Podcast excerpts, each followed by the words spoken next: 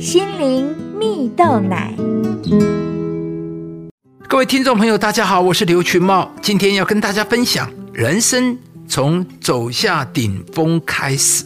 世界上第一个登顶珠穆朗玛峰的盲人登山者，名叫维亨迈尔。他是一位双眼失明的运动家。当年，他和大家一起成功登顶后，接收到周围许多人肯定的掌声，还曾登上美国《时代》杂志的封面。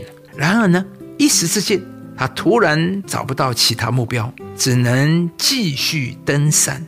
也陆续完成登上七大洲七个最高山峰的成绩啊！但是呢，登峰造极的生活仍然让他的内心感到空虚啊。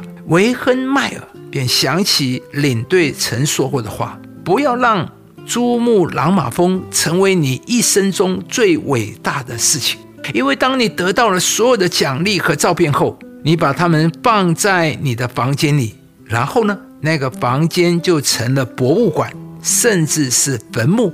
你的生命已经在那里完结了。领队的意思是要他不要因为爬到了世界顶端而停止生活。于是有一天呢，当维亨迈尔收到来自盲人小孩训练中心的邀请，知道这些视障儿童虽受过很多教育，却在生活中备受歧视时，他便带着六名视障儿童一起完成攀爬超过两千海拔高峰的任务。从那之后，他也开始协助世界各地的身障人士在运动中挑战自我，帮助遭遇不幸的人们透过运动重建生活，找回对生命的热情。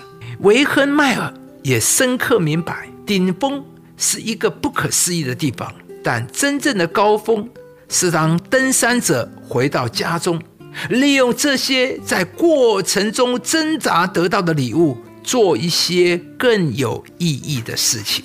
亲爱的朋友，走下顶峰才是人生全新旅程的开始。故事中的维亨迈尔在登山的经历中攀上成功的巅峰，却在助人的过程里成就更加卓越的人生。